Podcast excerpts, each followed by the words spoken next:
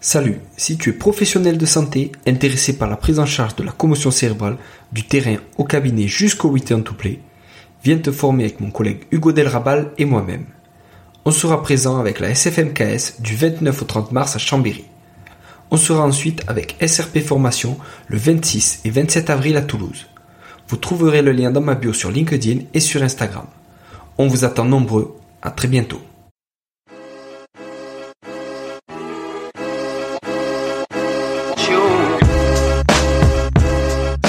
Bonjour à tous et bienvenue sur le podcast Objectif Performance, le podcast pour construire son haut niveau.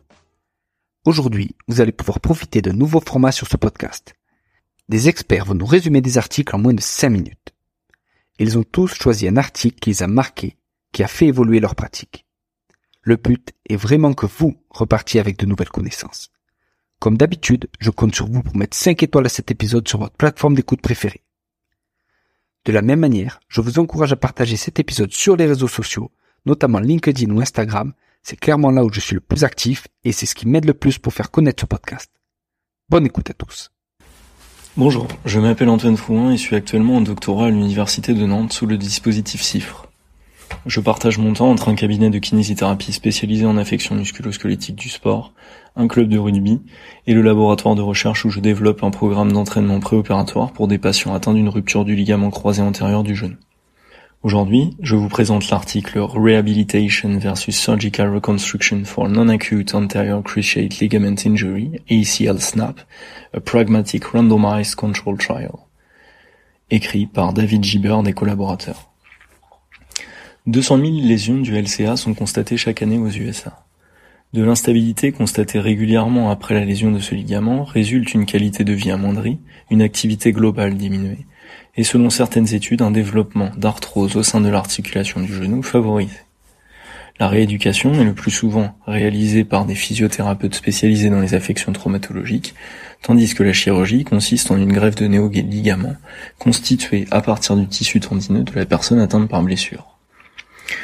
Si l'on se réfère au rapport du Service national de santé du Royaume-Uni, le coût que l'on impute aux reconstructions chirurgicales du LCA est estimé entre 63 et 85 millions de livres par an. Le traitement conservateur est quant à lui bien moins coûteux, mais peu d'évidences ou des évidences controversées permettent de savoir quelle est la stratégie optimale à adopter pour des patients symptomatiques en phase non aiguë, c'est-à-dire au moins 12 semaines après la lésion. L'objectif de cette étude est de mettre en exergue quelle stratégie entre le traitement conservateur pur et le traitement conservateur avec geste chirurgical programmé à terme présente un rapport coût-bénéfice le plus important et est cliniquement le plus optimal en comparatif à une opération immédiate.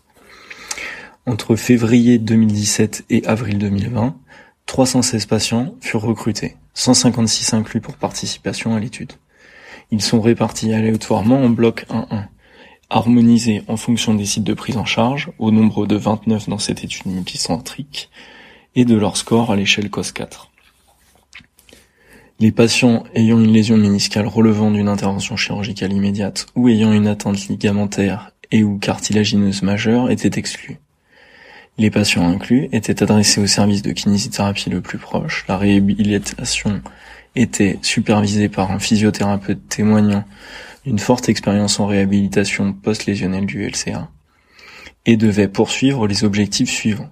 Un contrôle de la douleur et de l'épanchement articulaire, une augmentation de l'amplitude articulaire du genou, une augmentation du contrôle neuromusculaire, une augmentation de la force musculaire, un retour du schéma de marche et dans l'idéal un retour au sport. Si après trois mois de prise en charge les symptômes se poursuivaient, la prise en charge conservatrice était considérée comme inefficiente et l'intervention chirurgicale proposée. L'outcome principal était le COS4, 18 mois après randomisation, avec des scores compris entre 0 et 100. Les outcomes secondaires étaient des questionnaires de qualité de vie, ACL Quality of Life, le questionnaire de retour à l'activité Tegner Score et la qualité de revie relative à la santé par le questionnaire EQ5D5L. Des analyses statistiques étaient basées sur l'intention de traiter, c'est-à-dire qu'elle consiste à analyser les résultats des patients dans leur groupe de randomisation initiale, quel que soit le traitement qu'ils aient réellement reçu et quelle que soit leur évolution par rapport à l'étude. Elle est différente d'une analyse par protocole, qui exclut l'examen des résultats pour tous les patients qui n'ont pas répondu strictement aux critères stipulés dans le protocole. Pour les résultats, 156 patients ont été inclus dans le groupe entraînement et 160 dans le groupe traitement conservateur. 108 patients avaient été blessés dans les 4 mois et 207 dans les plus de 4 mois. 68 observaient une survenue de blessure entre 1 et 10 ans avant inclusion. La baseline du COS4 était de 45.7 dans le groupe chirurgical et de 43.3 dans le groupe conservateur. Au sein du groupe conservateur, 125 patients sur 160 ont reçu la rééducation durant l'essai clinique. 61 d'entre eux ont réalisé cette rééducation sans recourir à la chirurgie. 39 avaient toujours des signes d'instabilité à la suite du programme. 35 avaient débuté mais n'ont pas terminé la prise en charge. 26 de ces 35 ont eu recours à la chirurgie ensuite. 65, soit 41%, ont eu recours à la chirurgie pour une instabilité continue. Au sein du groupe chirurgie, 113 des 156 patients ont été jusqu'à la reconstruction, 43 n'ont pas subi d'opération, dont 11 étaient toujours en attente d'une date chirurgicale au moment de l'étude, et 17 qui ont été pris en charge uniquement par traitement conservateur. 248 questionnaires complets COS4 ont été reçus à 18 mois post-inclusion. 128 traitements chirurgicaux versus 120 traitements conservateurs ont été pris en charge pour les résultats qui suivent.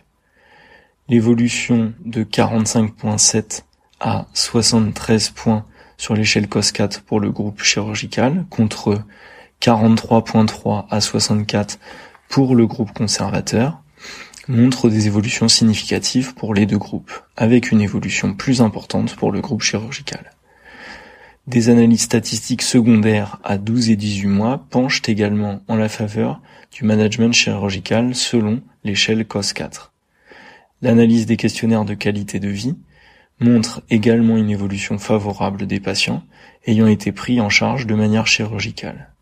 Cependant, à 6 mois, les patients inclus dans le groupe conservateur expriment une qualité de vie relative au genou plus importante. 83% des participants au groupe chirurgical contre 68% dans le groupe conservateur attestent d'une évolution positive de la condition de leurs genoux durant la prise en charge. 80% dans le groupe chirurgical contre 61% dans le groupe conservateur choisiraient le même traitement s'ils devaient le faire de nouveau. La prise en charge chirurgicale semble être la plus efficiente en termes de points d'amélioration de qualité de vie, mais demeure la plus coûteuse également.